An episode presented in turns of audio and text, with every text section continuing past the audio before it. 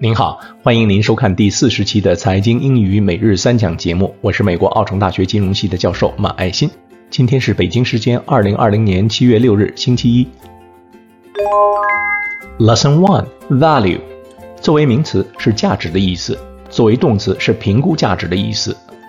Value is a very common word used frequently in our daily lives。在日常生活里，我们比较少用到它的动词形式，但是在金融领域。Value 作为动词使用的非常广泛和频繁，比如 to value a financial product, value someone's contribution 等等。来看例句：Before investing in any startup company, a venture capital investor will conduct exhaustive process to properly value the business.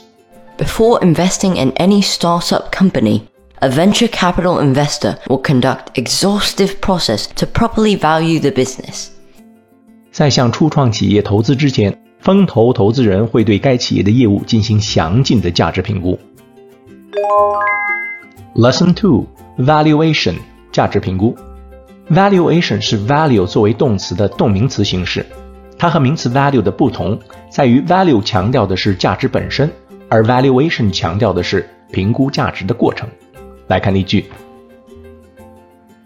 Compared to historical data, valuation of the S&P 500 companies is at a dangerously inflated level. Compared to historical data, the valuation of the S&P 500 companies is at a dangerously inflated level. 和历史水平相比，目前斯坦普五百指数公司的股价处于一个危险的过于膨胀的水平。Lesson Three Evaluation，评估考核。上一讲我们谈到 valuation，很多人会把 valuation 和 evaluation 用混，这两个词都有评估的意思。valuation 的评估结果是一个金额，代表被评估对象的金钱价值；而 evaluation 的评估结果可以是一个金额，但更多的时候只是一个综合考核的成果，代表被评估对象广义上的价值，而不是金钱价值。来看例句。At the end of each fiscal year, most companies will provide a thorough evaluation of the management team's performance for the year. At the end of each fiscal year, most companies will provide a thorough evaluation of the management team's performance for the year. 在每个财年结束时，多数公司都会对管理团队的全年表现做一个全面评估。来看今天的实例：CNBC June twenty third, twenty twenty. The S&P 500's trailing price earnings ratio, a widely used valuation metric, is currently sitting at a 21.61. That's near the highs seen in early 2020 when the broader market index was trading at an all-time high. The forward S&P 500 PE ratio, which is measured using earnings estimates for the next 12 months, has jumped to 22.18 near its highest levels in almost two decades.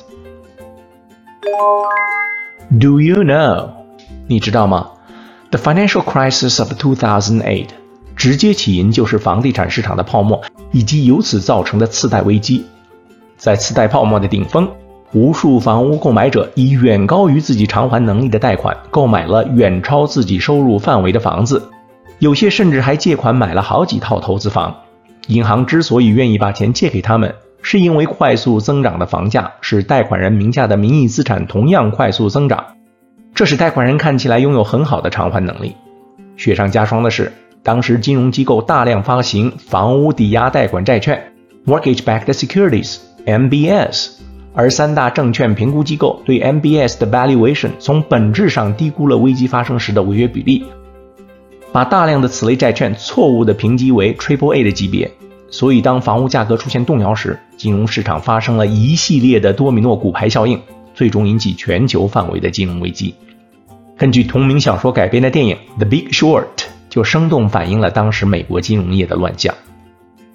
好了，感谢您收看我们今天的财经英语每日三讲节目，我们明天见。Until next time, thank you.